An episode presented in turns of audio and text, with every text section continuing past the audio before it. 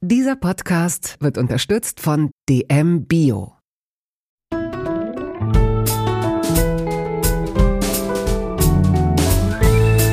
Kaugummi-Eis und Köfte, Feldsalat und Ravioli aus der Dose. Der Volksmund sagt, du bist, was du isst. In Toast Hawaii stelle ich meinen Gästen viele Fragen, die sich nur ums Essen drehen. Fast nur.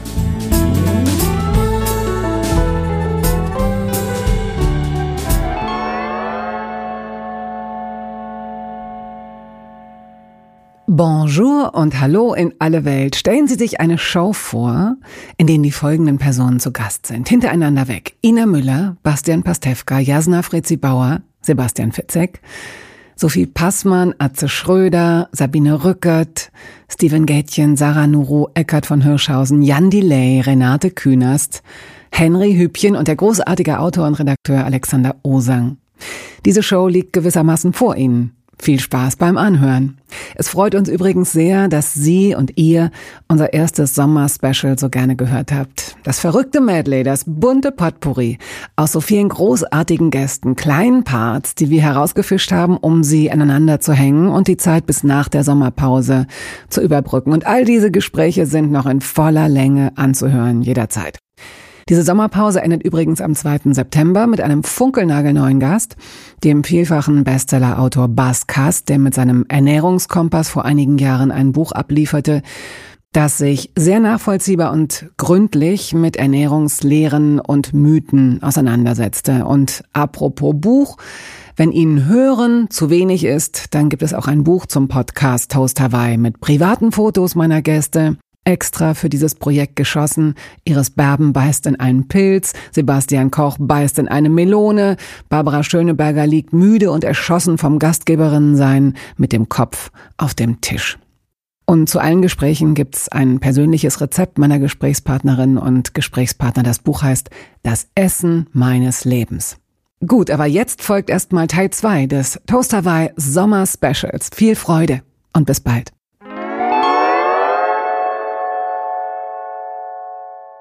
Ina Müller.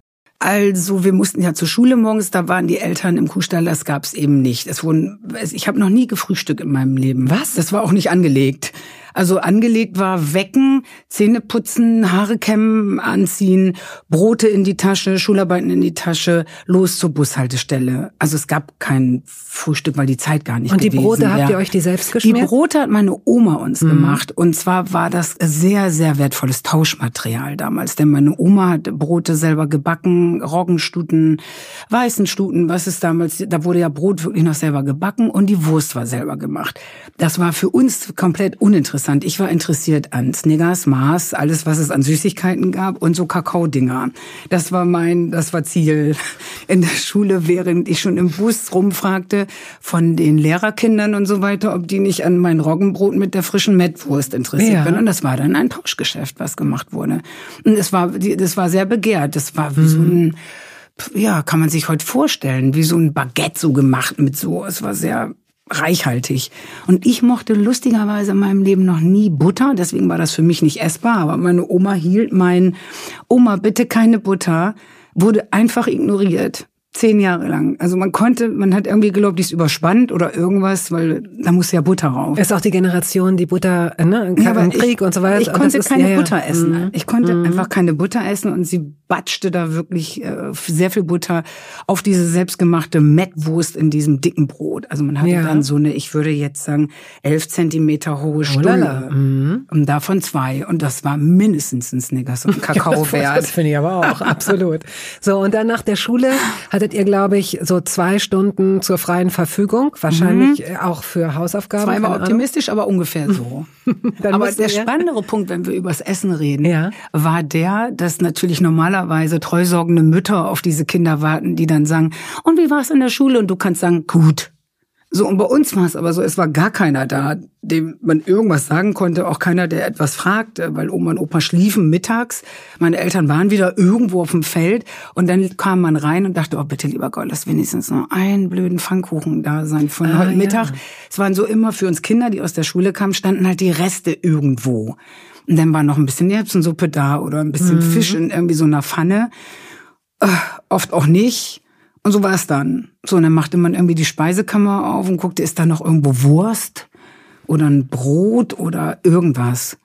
Ja, und dann, äh, so, wo seid ihr? Wir müssen nur aufs Feld. Und dann musstest du aufs Feld. Und dann musste man Heu runterwerfen und melken. Und abends gab's dann Abendbrot. Also es gab quasi Brot und wenn man Glück hatte, warmes Essen mittags. Und das hört sich jetzt ehrlich gesagt wirklich so an, als hätte man uns das Jugendamt auf den Hals schicken müssen. So war es aber nicht. Es war überall so. Es mhm. war bei mhm. uns so und es war bei allen anderen so. Es war einfach so. Also glaube ich. Bastian Pastewka. Ich habe kein Cappuccino, kein Espresso in meinem Leben. Ich habe in meinem Leben nie geraucht. Ich habe in meinem, ich trinke kaum Alkohol. Meine Sucht ist der Zucker. Ich bin in der Zuckerfalle, aber sowas von.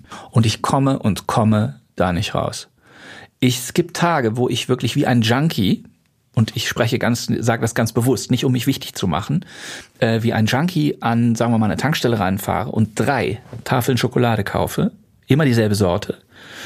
Und eine habe ich aufgegessen, da sehe ich die Tankstelle noch im Rückspiegel. Mhm. Nichts davon sage ich, weil es lustig ist oder Nein, weil ich das hier erzählen will, um mich wichtig zu machen ja. oder weil dieser Podcast Toast dabei heißt, sondern weil das mit dem zusammenhängt, was ich versuche. Ich muss auch hier wieder den Hebel finden, aus mir rauszutreten und mir klar zu machen, ist das etwas, was du mal machen kannst, weil es ja nun auch nicht verboten, Schokolade zu essen und da den, die richtige Balance zu finden, wie alles im Leben. Meine Arbeit besteht immer aus diesem sich vollkommen in etwas reinbegeben. Jetzt möchte ich bitte nicht der Komiker Schauspieler sein, der sagt, ich gehe in meiner Rolle auf und ich bin jemand anderes und ich habe das alles gespielt und sowas alles. Das ist es nicht. Aber ich liebe meinen Job, wenn ich meine Serie beispielsweise gedreht habe mit Matthias Matschko. Annette Frey war ja auch oft zu Gast. Die kennen mich da als einen emsigen Arbeiter. Das glaube ich. Als jemanden, ja. der den Bums zusammenhält. Ja.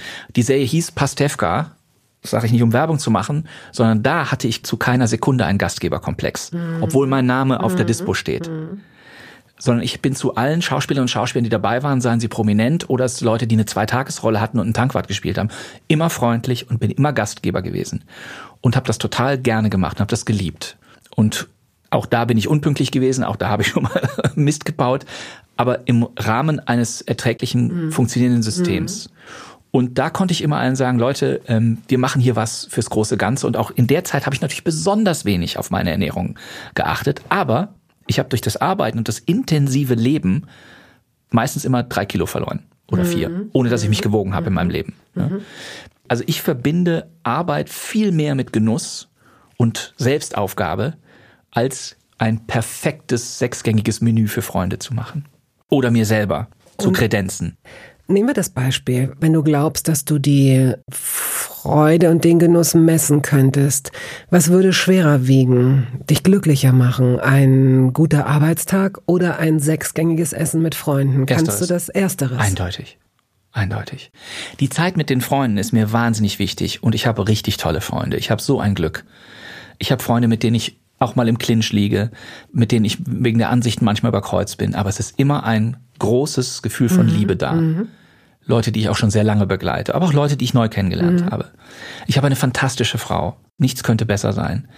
Aber ähm, wenn ich die Wahl habe, muss ich sagen, mich mhm. in die mhm. Arbeit reinzubesetzen. Mhm. Und sei es ein noch so mittelmäßiger Auftritt in einer Freitagsabends-Talkshow, gibt mir mehr, als mich zu beköstigen mit Freunden.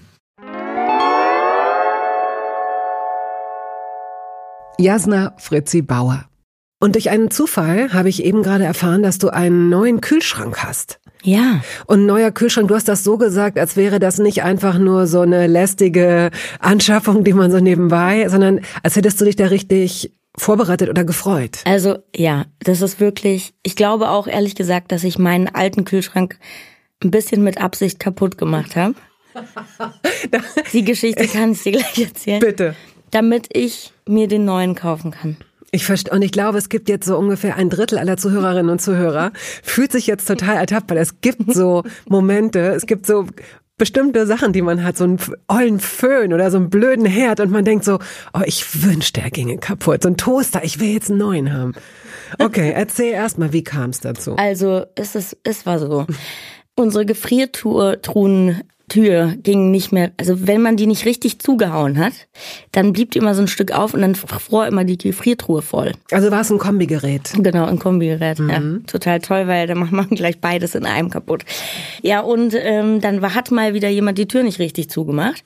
Und dann äh, war diese ganze Gefriertruhe eingefroren. Dann habe ich da irgendwann mal eine Kiste raus, weil das dann nicht mehr richtig geschlossen hat. Dann stand diese blöde Kiste die ganze Zeit bei mir in der Küche auf dem Boden. Dann kam ich irgendwann wieder heim und dachte, jetzt, mir reicht's jetzt. Ich will jetzt diese blöde Dings abtauen. Es geht aber nicht, weil es ist ja ein Kombigerät. Und dann habe ich heißes Wasser in die ins Gefrierfach geschüttet die ganze Zeit, habe das ganze Eis rausgeklöppelt. Ja, und dann ging mir das an einer Stelle nicht schnell genug. Und dann habe ich da ähm, mit dem Messer, mit dem Messer reingehauen. Und Hammer, ja. nee, nur mit dem Messer. Muss eine unbändige Kraft ähm, mhm. entwickelt haben. Und dann macht es so. ich so, hupala, was ist das denn? Es roch nicht gut. Ähm, ja, und dann hatte ich Besuch zu dem Zeitpunkt. Diese Person saß in meinem Wohnzimmer, was relativ weit entfernt ist von der Küche in meinem Schloss. Ähm und äh, meinte so, hey, was stinkt denn hier so komisch? Ich so, ähm, nix. Oh, ja, dann haben wir das gegoogelt und dann ja, sind wir darauf gekommen, dass ich leider die Kühlleitung getroffen habe und das Kühlgas ausgetreten ist. Hat wahnsinnig gestunken, hat wahnsinnig lang gedauert. Ich dachte so, hoffentlich explodiert das Ding nicht. Und dann habe ich noch so eine alte Einbauküche, die habe ich übernommen vom Vormieter oder Voreigentümer. Und ich wusste nicht, wo die Steckdose von dem Kühlschrank ist. Oh. Ich wohne seit sechs Jahren in diesem in dieser Wohnung oder seit sieben. Und seitdem steht das da einfach. Und dann ähm, habe ich gedacht, nee, unten nicht. Ich muss jetzt die ganzen Schränke aufroppen. Das geht auch nicht, weil das mal alles verbaut miteinander. Dann habe ich gedacht, ich bin mal ganz schlau und steig mal auf den Schrank drauf. Dann habe ich gesehen, dass ich da oben drei Steckdosen habe neu, eine Neuentdeckung. Super, mein, sowas ist doch toll. Vielleicht hattest du ja. so, dass da so eine kleine Tür war und dann habe ich die Tür geöffnet und da waren noch drei Zimmer, ja. in die ich noch gar nichts gestellt habe. Ah, das wäre so schön, aber nein. Ja, und dann ähm, war das leider auch noch an einem Freitag. Ja, und dann hatten wir halt fünf Tage keinen Kühlschrank. Ich habe den ausgesteckt natürlich, weil ich dachte, bevor hier irgendwas explodiert. Und dann kommen wir zum Thema mein neuer Kühlschrank. Ja. Seit Monaten. Also meine gesamte Umwelt ist so krank genervt von mir, weil ich seit Monaten über nichts anderes rede als über diesen Kühlschrank. das ist ein Kühlschrank, also ein Side-by-Side-Kühlschrank mit ähm, Eiswürfel, Dispenser und kühles Wasser natürlich. Und ja, er hat eine extra Tür oben dran und wenn man da zweimal ranklopft, dann wird die hell und man kann sehen, was drin Nein. steht. Mhm. Okay, solche Features hätte ich mir immer, wahrscheinlich kaufe ich mir den auch gleich. Ja. Das ist ja toll. Begeistert sein. Das, das geht so, das ist wie bei diesen, in diesen teuren Hotels, wo äh, im, im, im Schlafzimmer ist dann so eine Glastür und wenn man da dran klopft, dann ist das so Quarzsand und wenn nicht, dann wird es durchsichtig und man sieht, wer auf der Toilette sitzt. Sowas. Genau, genau sowas. Wow. Ja. Ich kann dir ein Video nachher zeigen. Ich habe schon viele Videos gemacht.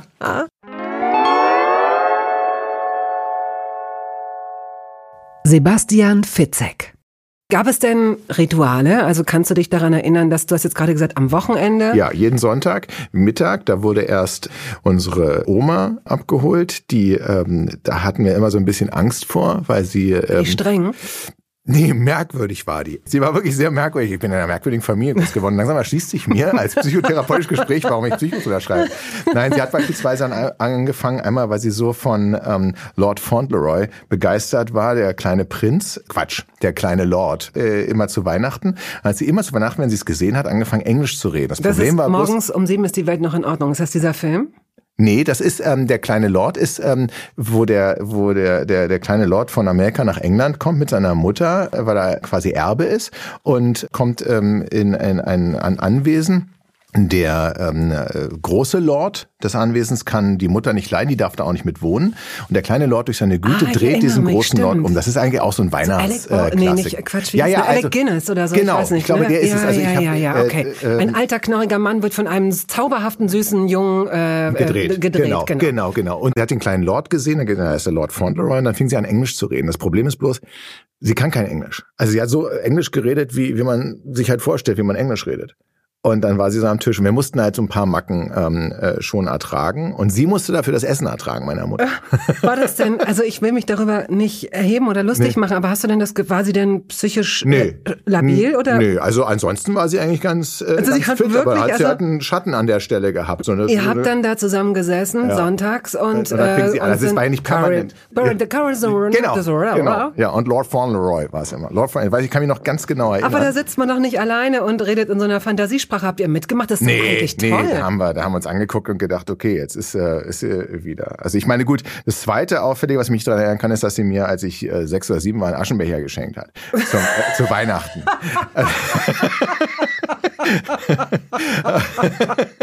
ich glaube, sie hielt es für eine kleine Schüssel oder so, aber. und ich bin Nichtraucher, nach wie vor. Das muss man, muss man dazu sagen. Auch in dem Alter war ich es noch. Sophie Passmann. Ich finde vor allem, was, weswegen ich Garnelen, also Pasta mit Garnelen im Restaurant nicht mehr bestelle, du kriegst da irgendwie so eine Schüssel Pasta mit so zwei Garnelen drauf, wo ich denke, nee, dann können wir es auch direkt lassen. Dann gebt Absolut. mir, dann gebt mir einfach das Barilla-Glas mit Pesto, dann baller ich mir da Pesto drauf, aber diese beiden Alibi-Garnelen, das möchte ich wirklich nicht. Ja.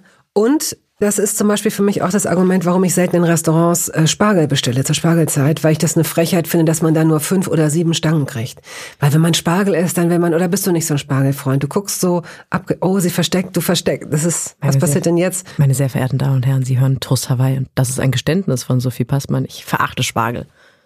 Ich verstehe auch die Spargelgeilheit der Deutschen nicht. Spargel schmeckt süß, wahnsinnig mühsam zu schälen, schmeckt nur mit Soße Es ist, Hollandaise. äh, hallo, der schält sich von selbst. Genau, wenn man- ist Ritzi Ratzi, na klar. Na, Ritzi, Ratzi, Ruschi, Puschi. ja, ist wirklich genau. so. Es ist so. Ja. Was ich an Spargel mag, ist alles außer den Spargel. Gib mir ein Stück Schinken mit Soße Hollandaise. Das kann doch wohl nicht wahr sein. Ich finde Spargel ist so ein Ant, also auch wie sofort alle in Deutschland völlig feucht im Höschen werden, nur weil Spargelsaison ist. Spargel ist so, also so wie du es darstellst, ist der Spargel so der, das, das, das Yoga der Ernährung. Also so völlig polarisierend. Die, die meisten lieben es und manche hassen es dann aber auch richtig. Ich finde eher, ich finde diese, diese seltsame, diese Kreidetafel-Aufregung in der BRD. So, wir haben wieder Spargel. Ja. Ich denke, ja, beruhigt Hurra. Gisela, ist alles gut. Nee. Auch ich, wir alle kriegen Spargel, wenn wir wollen. Und dann auch so Spargel anessen. Erstes Mal Spargel, dieses Jahr das letzte Mal Spargel. Leute, es ist einfach nur ein weiteres saisonales Gemüse. Was bist du für ein schlechter Mensch? Hast du den noch nie gemocht? Ich habe den noch nie gemocht. Ich kann den schon auch essen. Also wenn jetzt Spargel mir vorgesetzt wird, dann muss ich den nicht irgendwie zurückgeben Aber lassen. die Begeisterung kannst du nicht Null. nachvollziehen. Also natürlich, man kann alles ertränken in einer Buttersoße. Na, na, na, na, na, na, na, na, na. Und auch grünen Spargel nicht? Grüner Spargel wiederum, das finde ich lecker. Ach, guck mal. Grüner Spargel schmeckt aber auch nicht wie dieser weiße Kackspargel. Der schmeckt einfach wie süßliches Holz. Ich bin total Holz erschöpft. mit Das ist, als wenn ich Sport mache mit dir. Holz Das ist mit Süßstoff. Holz mit Süßstoff. So schmeckt Das, das Spargel. ist eine Vollmeise. Aber ähm, um jetzt wenigstens eine aus meinem kleinen Wutanfall eine schöne Sache rauszuziehen. Wir hatten eine wahnsinnig tolle Tradition in meiner Familie, die mich immer noch, wenn ich dran denke, wahnsinnig rührt. Wir haben ganz oft Spargel gegessen in der Spargelsaison. Das fand ich, wie gesagt, immer so okay, aber als Kind habe ich das mitgegessen so und so und das war gut.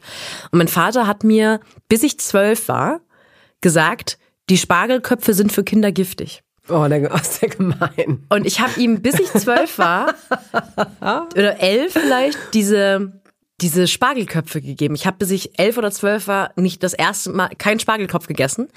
Ähm, habe die immer meinem Vater gegeben und habe das auch nicht hinterfragt, weil er es mit einer Okay, ja. so großen Ernsthaftigkeit gesagt, weil sein Vater damals schon zu ihm immer gesagt hat, die Spargel, die Wie Köpfe sind für. Kinder giftig. Wie gemein. Und ich habe das dann irgendwann mal Freunden erzählt, also so Freunden aus unserem gemeinsamen Freundeskreis von meinen Eltern und mir und dann die Kinder und so alle zusammen befreundet.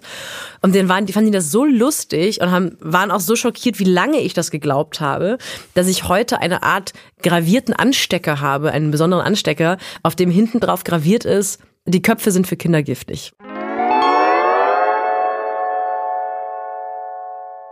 Atze Schröder.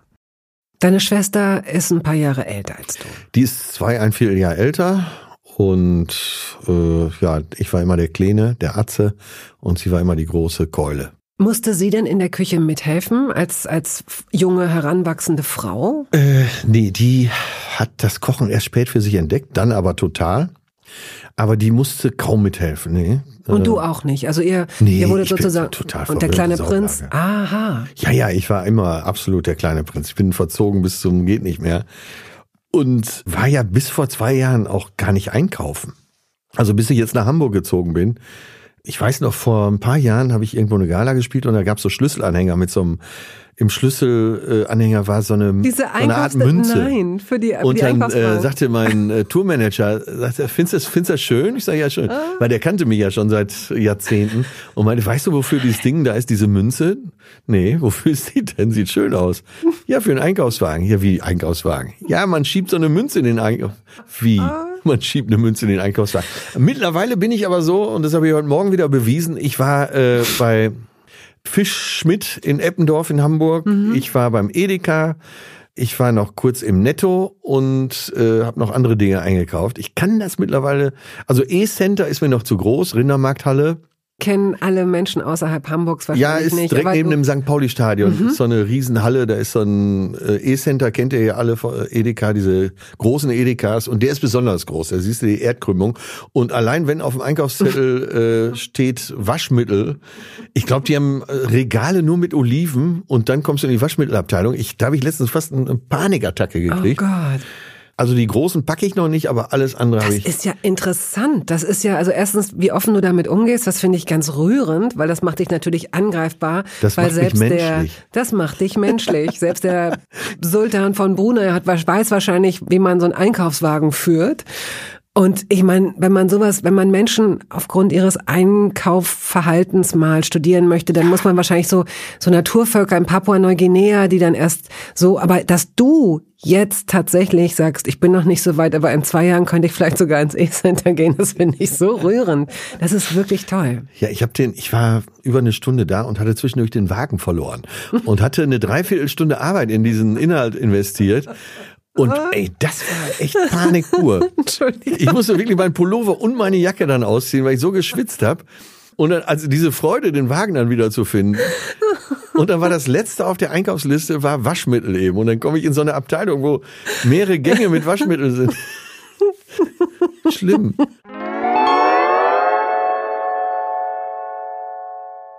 Sabine Rückert. Hühner haben wir auch. Die holt aber immer der Fuchs oder der Marder. Also wir haben einen relativ großen Hühnerschwund.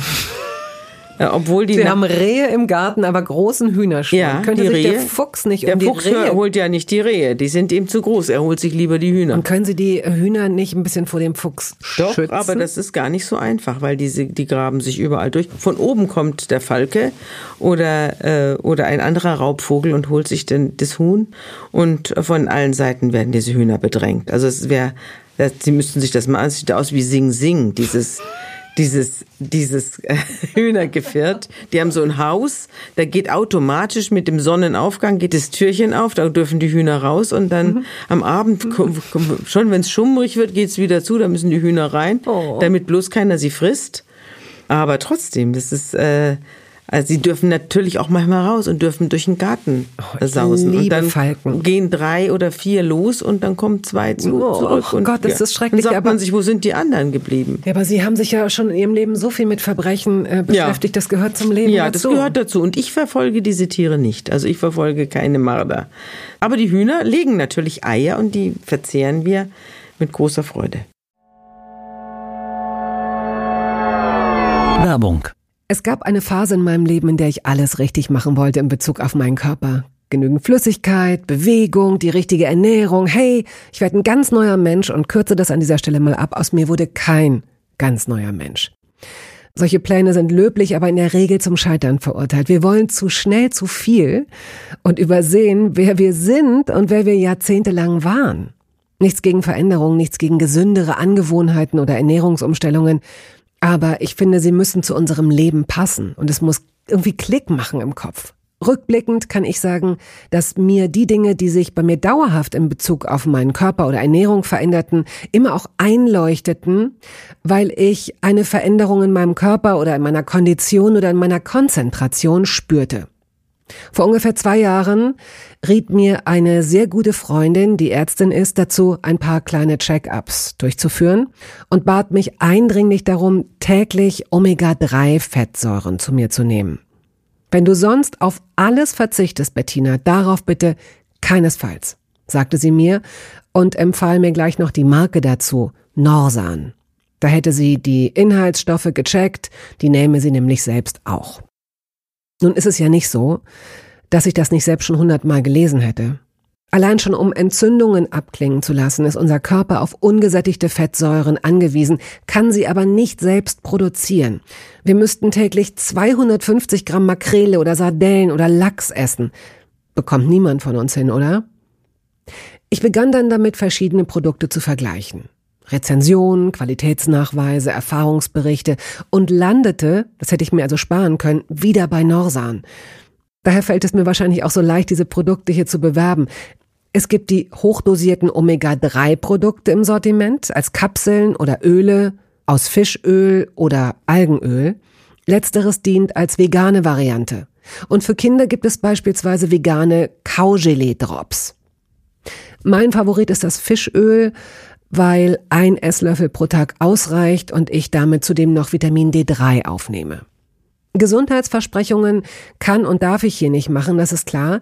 Aber ganz subjektiv als Bettina kann ich sagen, dass ich mich deutlich fitter und konzentrierter fühle seit anderthalb Jahren. Also seit ich das Öl täglich nehme. Und ich werde dabei bleiben, Podcast-Werbung hin oder her. Und meine Arztfreundin ist auch happy. Sie ist eine von über 5000 Ärztinnen und Ärzten, die die Produkte von Norsan empfehlen. Ich habe auch gerade nochmal nachgeschaut. Norsan ist die meistverkaufte Omega-3-Marke in deutschen Apotheken. So, und weil das der Deal auf Gegenseitigkeit ist, machen wir es hier endlich auch mal so, wie Sie das vielleicht schon aus anderen Podcasts kennen. Es gibt einen Code mit einer Ermäßigung von 15 Prozent auf Ihre erste Bestellung. Dieser Code ist gültig bis zum Ende des Jahres und lautet Toast 15, kleingeschrieben und ohne Leerzeichen. Toast 15. Sie finden die Infos dazu auch in den Show Notes.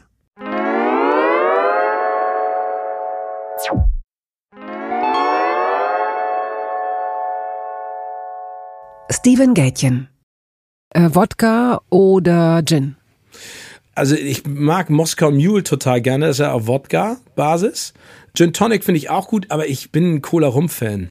Cola-Rum? Ja. Das finde ich ganz cool. Und äh, ich habe jetzt letztens entdeckt, das ist aber richtig hart, äh, weil das habe ich bei einem Freund getrunken. Faku, Fanta äh, Korn. Boah, ey, das, das macht dich, das macht dich wirklich blind.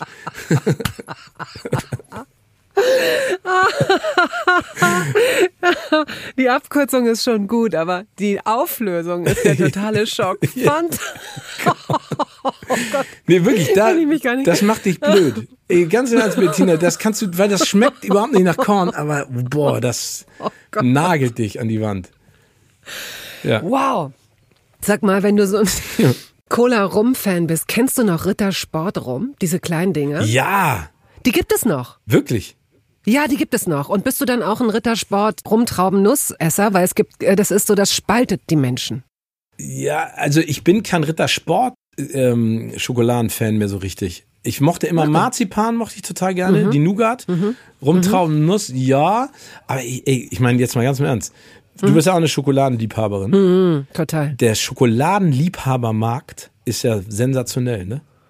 Also was du da mittlerweile für... Du meinst, weil es jetzt so viel, ja, ja. Oh. Es ist, es ist fast, man verliert sich fast darin ein bisschen. Ne? Ich, also das, ist äh, irre viel. Mein großer Wunschtraum wäre ja, dass du die nächste Folge Toast Hawaii, zu der du mich hoffentlich einlädst in drei, vier Jahren, wenn ja. es weiter so erfolgreich läuft, dass wir die vielleicht in einem Supermarkt machen, wenn der abends abgeschlossen ist und wir setzen uns in die Schokoladenabteilung und probieren parallel, während wir reden, unterschiedliche Schokoladen aus. Das könnten wir versuchen, der Industrie anzubieten, mhm. dass wir als Super Testimonials, als wohlwollende, aber ehrliche Testimonials vielleicht ausgewählt werden. Nicht nur, um bestehende Süßigkeiten auf ihre Legitimation, ihre Daseinsberechtigung zu überprüfen, sondern auch um zukünftige Produkte zu testen. Sehr gut. Würde ich machen. Ich für auch. kleines Honorar. Würden wir zusammen machen, ja. würden versuchen, so viele Follower äh, wie möglich äh, würden und würden Süßigkeiten-InfluencerInnen werden. Das wäre cool. Aber was? Oh, das geil, aber oder? überleg mal, wenn, wenn es ein Wine-Taste, also so ein Sommelier, ne, Mhm, oder eine, mhm, wie heißt das denn in Ja. der weiblichen Form? Ich weiß es wirklich nur zufällig, dass es die Sommelier ist. Also die trinken ja Wein und dann machen die und dann spucken sie es irgendwo rein. Ja. Wie würden wir denn ähm, Schokolade testen? Also wir können ja nicht sagen, das erste Stück ist okay. Nach der kompletten Tafel Schokolade schmeckt's richtig lecker. Das schaffen wir bei zwei. Aber sowas wäre auch Quatsch. Was du jetzt gerade gesagt hast, ist ja auch nicht lebensecht. Es gibt keine Schokolade, die erst nach der ersten Tafel gut schmeckt, finde ich. Man kann sich zwar äh, Also, über die, über die essen. Jahre kann man sich ähm, ein bisschen umorientieren, was den Geschmack angeht, finde ich so ein bisschen. Aber ich finde, man merkt relativ schnell, Mhm. Stimmt. ob eine Schokolade gut ist für einen oder nicht. Aber dann müssen wir Und- müssen ja uns eine Taktik überlegen. Ne? Also Nummer eins, das, was du gesagt hast, bricht man die vorher? Ist das ein Kriterium, das auch Punkte vergibt? Ne? Also Zum Beispiel, ja, splittert sie sehr. Genau. Weil zum Beispiel, also jetzt gehe ich jetzt mal auf, auf, auf ein Magnum. Ja. Ne, du kannst ein Magnum nicht mit einer hellen Kleidung essen. Stimmt. Weil, abgesehen davon, Ich dass es immer mini nackt. klein geworden ist, ich esse es auch immer nackt. Wir sind die Nackesser. So sind wir auch damals. Toll. Wir gehen ich immer- mir vor, wie du. in Berlin, ich hole mir mal ein Eis. Kommst du zurück und so, hä, was ist denn mit dir los? Ja, ich habe mir ein Magnum, es gab nur ein Magnum, ich muss mich ausziehen. Ich glaube, ich nehme den Kühlschrank da hinten. Was ist das denn? Da sitzt der Gätchen. Ähm, vielleicht kommen wir nachher nochmal wieder. Der isst gerade ein Magnum. Das ist Okay, gut. Sarah Nuru. Das Leben in, in Äthiopien findet im Freien statt. Und meine Mama, die hat, ähm, als sie nach Deutschland kam, nur einen Koffer dabei gehabt mit Kleidung für meine Geschwister.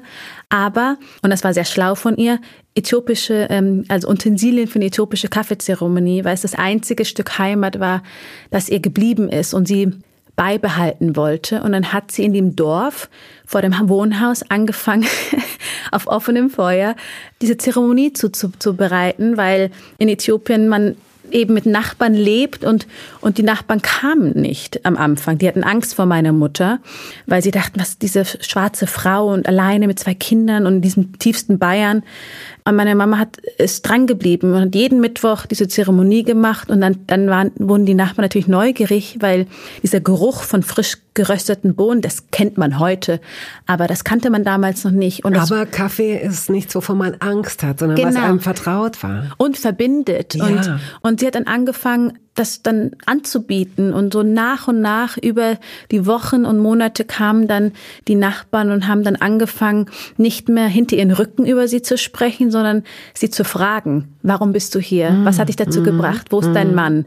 Wo ist er? Und sie hat es tatsächlich durch diese Zeremonie geschafft, diese Menschen für sich einzunehmen. Und am Ende haben all diese Menschen, die wollten, dass sie wieder geht, Geld gesammelt, um meinen Vater nachzuholen. Und das war wirklich, war wirklich sehr, sehr schön, ja.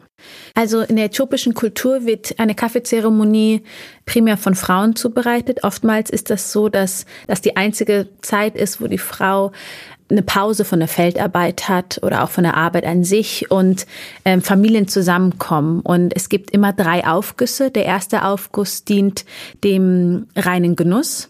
Der zweite Aufguss ist dazu da, dass man Probleme anspricht. Und der dritte und somit letzte Aufguss ist, dass man ähm, die Probleme, also Lösungen sucht und ähm, sich ausspricht. Und bei so einer Zeremonie wird von Hand grüne Kaffeebohnen geröstet auf offenem Feuer. Äh, Meine Mama hat ganz praktisch ein- einfach so ein Camping ähm, Kocher? Kocher, Ah, ja. richtig.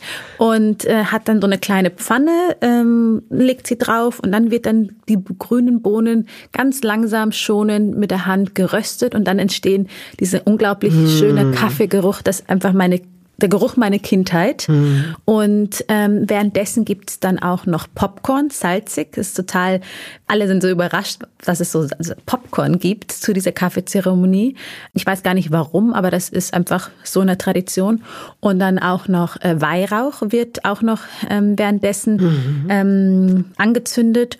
Und das ist, hat wirklich so eine zeremonielle Atmosphäre. Also wenn ich zum Beispiel einen wichtigen Vortrag habe oder ähm, mein Partner irgendwie in der Firma irgendwas ist, dann sage ich meiner Mutter, mach, mach bitte eine Kaffeezeremonie und, und gib uns gute Vibes, weil das wie so ein bisschen nicht schamanenhaft, aber es ist schon sehr spirituell und das wird auch so alles Böse und alles Negative wird vertrieben durch den Weihrauch und auch mit der Kaffeezeremonie. Das ist, hat auch was sehr Spirituelles. Eckhard von Hirschhausen. Äh, dann ähm, steigen wir doch einfach mal da ein, wo es losging. Du bist in Frankfurt am Main äh, geboren mhm. worden, aber dann mit einem Jahr nach Berlin gekommen. Also eigentlich bist du sowas wie ein Berliner. Du bist eigentlich bist du ein Berliner. Dankeschön. Deine Familie besteht aus ähm, vier Kindern und den Eltern, die jetzt gerade 60. Hochzeitstag feiern. Ja, Diamantene Hochzeit wow. dieses Wochenende. Okay. Also an dieser, auf dieser Welle auch schon mal herzlichen Glückwunsch. Und äh, vier Kinder. Was bedeutet das für das Ritual des gemeinsamen Essens? Das war äh, meinen Eltern immer wichtig, dass wir diese gemeinsamen Mahlzeiten hatten und äh, da bin ich auch total froh äh, drüber, weil ich habe ja dann ähm, später in der Kinderheilkunde auch hier gearbeitet und ein großer Treiber von Übergewicht ist, dass man keine Rituale rund ums Essen hat, sondern den ganzen Tag mehr oder minder völlig planlos und äh, ständig irgendwas in sich reinschaufelt. Und wir hatten schon ähm, erstens gemeinsames Frühstück, dann auch äh, Mittagessen und Abendbrot.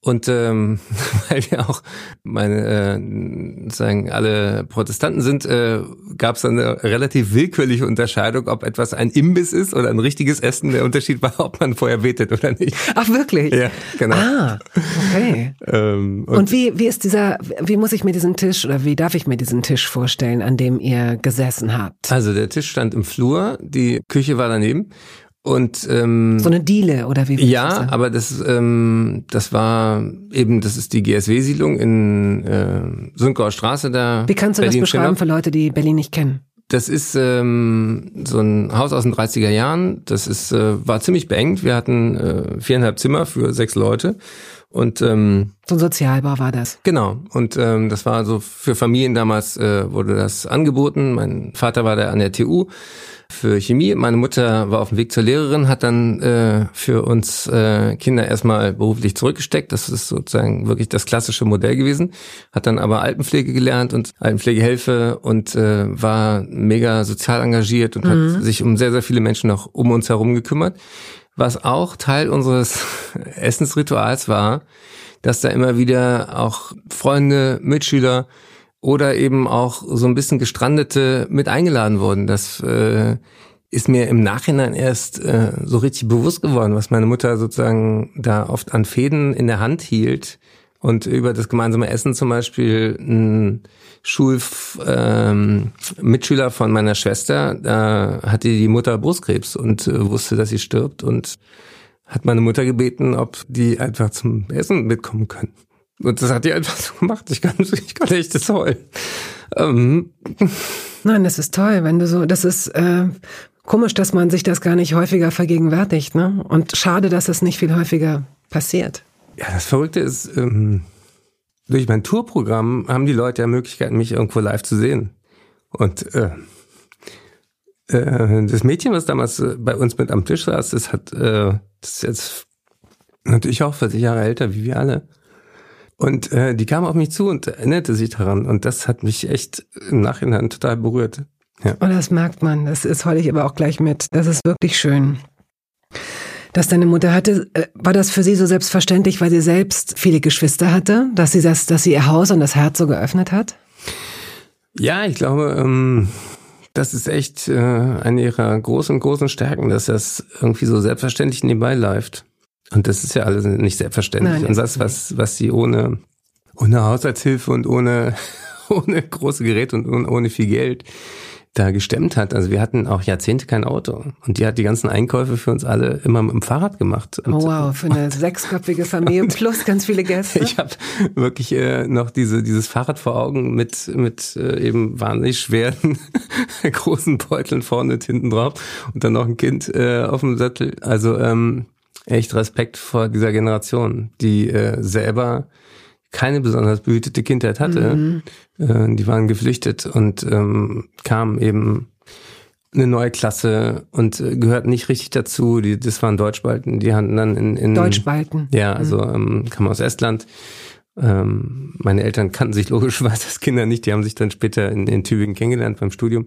Aber äh, wenn die so erzählen, was, was, was sie selber auch durchgemacht hatten, dann äh, versteht man auch erst recht, was, was das bedeutet, ähm, ja, andere Menschen immer so mitzudenken. Mhm. Und ähm, das war für mich irgendwie, fühlte sich das so selbstverständlich an. Und ähm, das äh, weiß man oft erst im, im Rückblick dann zu schätzen, was sie da gestemmt hat. Sie äh, hatten zum Beispiel dann auch, als wir Kinder größer wurden, ich habe lange mit meiner Schwester im, im Doppelbett geschlafen. Und irgendwann waren meine Eltern so wichtig, dass jedes, jedes der vier Kinder ein eigenes Zimmer hat, was in einer vier, vier, vier nicht so richtig klappt. Und dann haben die auf ein eigenes Schlafzimmer verzichtet und haben im Wohnzimmer dann so einen Klappsofa aufgestellt, weil sie sagten, wir wollen unseren Kindern eine Zukunft ermöglichen, die darin besteht, dass man sich auch zurückziehen kann und lernen kann. Und Schulbildung war immer wichtig, schlau sein war wichtig, weil ähm, ja, weil man, weil wir selber erfahren hatten, du kannst durch Bildung dich sozusagen aus deiner Situation auch befreien und verbessern. Ja. Und das, das sind so die die Dinge, die für die ich heute rückblickend total dankbar bin. Kochen war nicht so das Thema. Jan Delay. Also ich bin mit meinem Cousinen und Cousins und Onkel und Tante im gleichen Haus aufgewachsen. Die waren auch da, also der Bruder von meiner Mutter. Und meine Tante ist, hat das auch beruflich gemacht in Ernährung. Also die war da noch krasser drinne in diesem, ich habe die Familie immer die Grünkern-Frikadellen-Familie genannt, weil immer, wenn ich da zum Essen kam, gefühlt gab's Grünkern-Frikadellen und in den 80ern waren Grünkern-Frikadellen noch echt was, ne, exotisches und haben auch nicht geil geschmeckt. Es war immer alles mit Vollkornteig und so. Aber dadurch habe ich quasi äh, von Anfang an ne, so, so eine Verbindung dazu gehabt und konnte mich da drin aber auch, ähm, wie soll ich sagen, also nicht nur dieses, ja, ich weiß, dass es gut ist, sich gut zu ernähren und dass es wichtig ist, sondern ja, ich weiß auch, dass viele Dinge da sehr freudlos sind und nicht gut schmecken. Mhm. ähm, aber ich habe mich dem trotzdem deshalb nie komplett verschlossen, sondern es war einfach so ein cooles, zwangloses Umgehen damit. Aber meine Mutter und meine Tante waren auf jeden Fall die, manchmal habe ich gedacht, die einzigen, die in diesem kleinen Kellerladen reingegangen sind, wo Bio drauf stand. Ne? Das gab ja keine Bio-Supermärkte oder irgendwas, sondern so eine, wo dann so eine Kisten waren mit so kleinen verschrumpelten Paprikas und ganz kleinen vergammelten Äpfelchen. Das sah alles wirklich aus wie ein schlechter Witz, was auf dem Markt weggeworfen wird, weißt du so. Und dann kostet es auch noch doppelt so viel. Und ich habe mich immer gefragt, was macht ihr, wieso geht ihr da hin? Was? Doch, Janni, das ist gut, das ist Bio, das ist nicht gedüngt, das ist keine Pestizide. Und so habe ich das alles gelernt. Und dann, ja, aber ist das denn dann viel gesünder? Ja, das weiß man nicht, aber die Art und Weise, wie es mhm. gemacht wird, führt dazu, dass der Boden gesünder ist und die Pflanzen und, und dass man nicht alles kaputt macht. Also, und das hat mir dann eingeleuchtet und anscheinend auch noch ein paar Leuten mehr, weil irgendwann wurde es auch Licht in diesem kleinen Keller und die Kisten sahen besser aus und dann wurde es auch mehr und dann waren die Paprikas auch nicht mehr ganz so verschrumpelt und dann Irgendwann machte dann natürlich zehn Jahre später auf der anderen Seite leider ein Biosupermarkt auf und dann war der kleine Laden nicht mehr da. Das ist dann auch der klassische Gang. Aber damals gab es wirklich sowas nicht. Es gab einen Kellerladen und dann gab es Reformhäuser. Mhm. Und meine Mutter hat mir auch oft erzählt, meine Oma lebt immer noch und die ist schon in Reformhaus gegangen, obwohl sie quasi alleine drei Kinder großziehen musste und die hat das irgendwie hingekriegt. Es war ja immer ein bisschen teurer, muss man Genau, genau. Es war wie im Bio heute. Aber sie hat, das war ihr irgendwie wichtiger. Da haben die Kinder halt keine Klamotten oder so, neue, nichts, sondern aber dann ist wenigstens äh, der Kram aus dem Reformhaus da, die Sonnenblumenkerne und solche. Naja, interessant. Äh, interessant auch deswegen, um es jetzt so ein bisschen so Küchenpsychologie passt ja, dass auch du da gar nicht in dem Sinne offenbar äh, rebelliert hast, weil es gibt ja auch so die, die Zeit der Ablösung, wo man dann sagt, so, äh, ist aber geil, wenn ich mit meinen Jungs rausgehe, die essen fettige Burger. Habe ich genauso gemacht. gemacht. Ich habe dann genau ab dem Zeitpunkt, wo ich irgendwie mal durch Flohmarkt oder irgendwas ein bisschen Geld verdient habe oder durch irgendwelche kleinen Jobs, so ab elf, zwölf würde ich mal sagen, kommt man dann ja zu eigenem Geld, wenn man will. Ja. Und ich wollte unbedingt, weil ich bin quasi in einem besetzten Haus in Hamburg-Eppendorf groß geworden. Dann habe ich mein ganzes Geld zu McDonalds getragen. Es ist kein Witz. Wir sind, das war für mich das Größte. Wir sind nach der Schule jeden Tag zu McDonalds gegangen und dann habe ich mir dann Burger und Milkshake gekauft oder Pommes oder was auch immer, weil ich da das hat, ich habe danach gelächzt. Renate Künast. Stimmt es, dass Sie von Männern in WGs das Kochen gelernt haben? Ja. Kurios, ich hatte in der Realschule mal Kochunterricht und der hat mich eher zum Verzweifeln gebracht, weil das war so, die Kochlehrerin hatte feste Vorstellung davon, was wir lernen mussten. Ich weiß noch, so ein Macaroni-Schinkenauflauf, das war ja noch okay, aber da waren wir, glaube ich, schon durch und frustriert. Oder wir haben mal irgendwas, irgendein Pudding mit Gelatine machen müssen, was ich seitdem nie wieder gemacht habe. Da war ich dann auch durch mit. Und das war gar keine große Freude. Was interessiert euch? Was macht ihr gerne oder so? Und ich habe hier in Berlin in der Wohngemeinschaft dann richtig von Stefan gelernt, der gerne kocht. Wir haben uns eine Nudelmaschine geholt und haben unsere Nudeln selber gemacht. Ja, das waren die besten Nudeln. Also wir haben zwar Mehl beim Discounter gekauft und so, aber diese frisch gemachten Nudeln konnten wir uns als Studenten gar nicht leisten, mhm. die zu kaufen. Mhm. Hier war es so, dass sie dann im Wohnungsflur am Tagliatelle am Wäscheständer hingen. Berühre das nicht, sonst bricht es, hieß es, ja. Und dann haben wir uns selber unsere Tomatensauce gemacht und all die Geschichten. Wir wussten sehr genau, also dass das Nudeln selber machen war ein Punkt, geht ja schnell eigentlich. Und was das andere bei dem Nudelgericht wichtig war, war guter Parmesan. Man konnte dann Zwiebeln, ein bisschen Knoblauch, Dosentomaten nehmen, aber das Entscheidende war zur Nudel am anderen Ende sozusagen der gute, bisschen guter Parmesan. Und woran erkennt man guten Parmesan? Dass es ein echter ist und nicht aus der Tüte schon fertig gerebelt. Nein, da das bin ich ganz nicht. Ja, ja. Bei dem fertig gerebelten habe ich das Gefühl, es muss irgendwo auf der Welt in Italien eine Fabrik geben, wo die ganzen Rinden, die ja dann sehr salzig sind, irgendwie geschreddert werden. Das kann man gar nicht nehmen.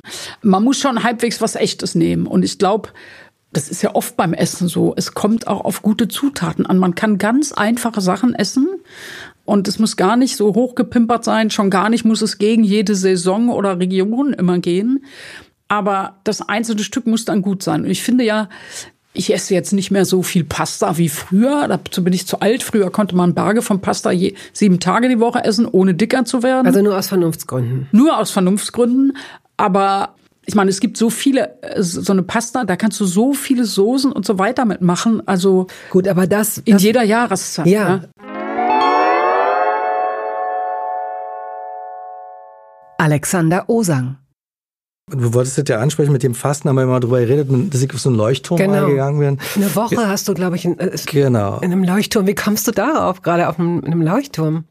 Nee, Leuchtturm war einfach so, das war ein, also, wenn du Tageszeitung, ich war Tageszeitungsjournalist und wollte eigentlich einen Roman schreiben und hatte irgendwie das Gefühl, ich brauche einen anderen Rhythmus. Ich muss irgendwie rauskommen aus diesem Gehetze, aus dieser Stadt. Irgendwie, ich hatte eine Freundin in Schweden, die hatte diesen Platz auf diesem Leuchtturm, wie so ein, da war so eine Schreibstube neben diesem Leuchtturm und ich war äh, im Südschweden und auch in Stockholm in ihrer Wohnung war ich dann im, im Sommer, einfach um irgendwie eine andere Art von Umgebung zu haben, um, um überhaupt weil sozusagen so einen Roman anzufangen für das erste Mal in meinem Leben.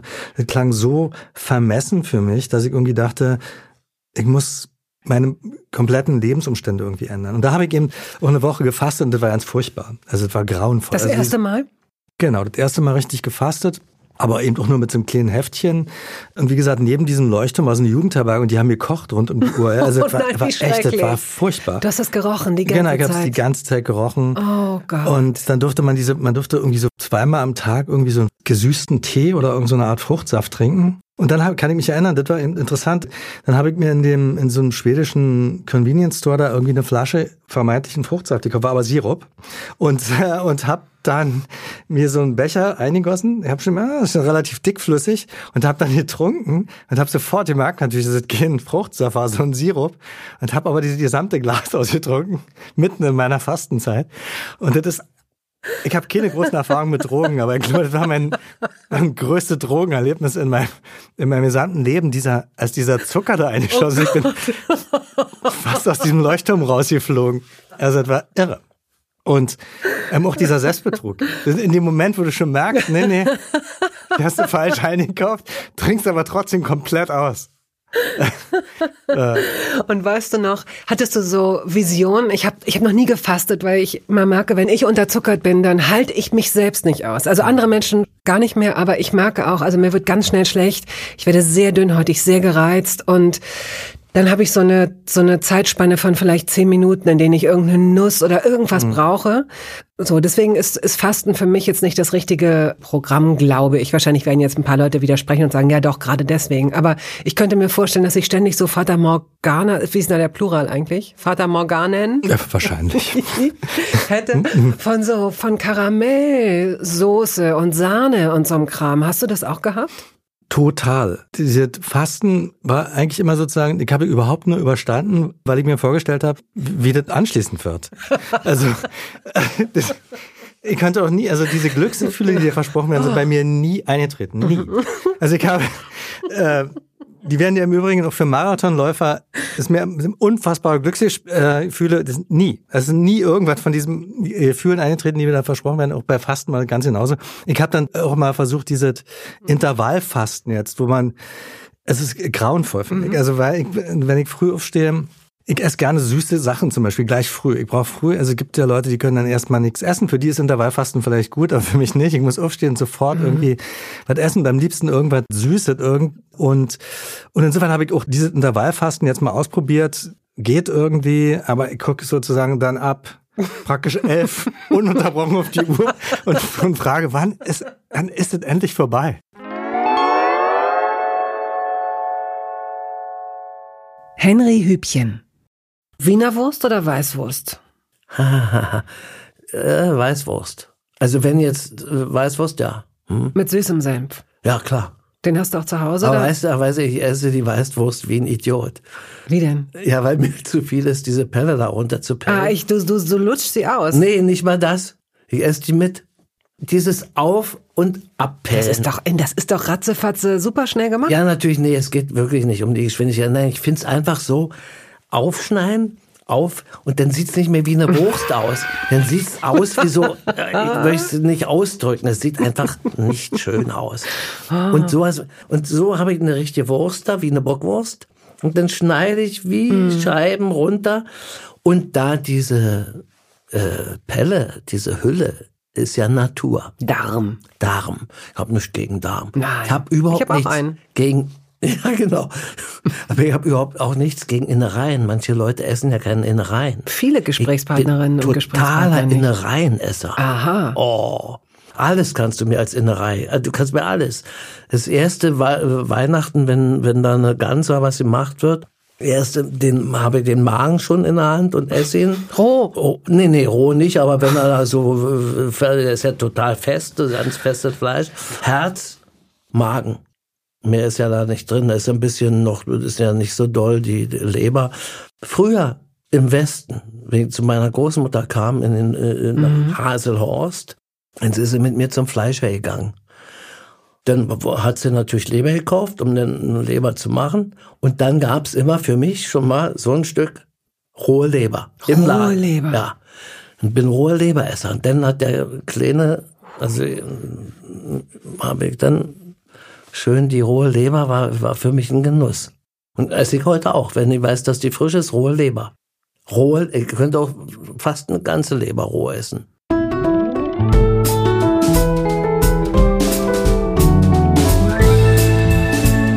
Toast dabei ist eine Studio Bummens Produktion. Ausführende Produzentin Wiebke Holtermann. Ton und Schnitt Henk Heuer. Musik Jakob Ilja. Neue Folgen hören Sie jeden Samstagmorgen. Überall da, wo es Podcasts gibt.